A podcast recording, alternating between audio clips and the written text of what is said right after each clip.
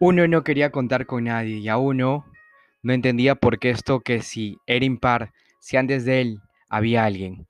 Uno no quería contar con nadie. Uno sentía que después de él estaba el infinito. Y a uno lo sempiterno le daba miedo. Así que uno, muerto de pavor, se fijó en cero.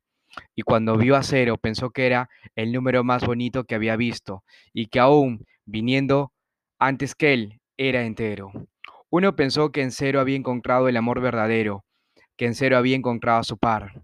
Así que decidió ser sincero con cero y decirle que aunque era un cero a la izquierda, sería el cero que le daría valor y sentido a su vida. Y eso ser el primero ya no le iba, así que decidió hacer una gran bienvenida. Juntos eran pura alegría y se completaban. Uno no tenía tolerancia al alcohol, pero con cero se podían tomar una cerveza cero por su aniversario. Y aunque para eso tuvieran que inventar una fecha cero en el calendario. Sería algo cerrado y le costaba representar textos, pero junto a uno hacían el perfecto código binario. Eran los dígitos del barrio y procesaban el amor a diario, pero uno no sabe lo que tiene hasta que lo pierde. Así que uno perdió a cero. Y para cuando uno se dio cuenta, cero ya contaba de la mano con menos uno. A pesar de ser algo negativo, le trataba como una reina. A cero le gustaba que menos uno fuera original, tener un hueco en menos uno, un guion con el cual podían jugar.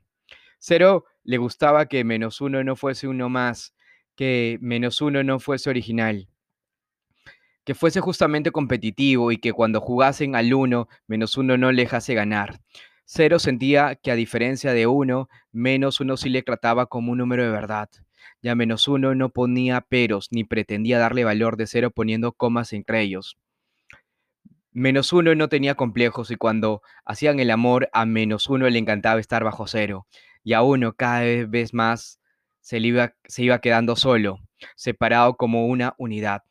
Sincero, su vida que se consumía como una vela. Sincero, el tiempo en él hacía mella. Y uno empezó a contar sincero, pero sincero. Se olvidó de los besos de cero, del sexo con cero, de los celos de cero. Y uno empezó a contar, pero sincero. Uno se olvidó el cero y le dijo adiós. Uno se olvidó el cero y tal vez hasta el amor. Y tal vez empezó a contar de lo que le daba más miedo, el infinito. O tal vez hasta dos.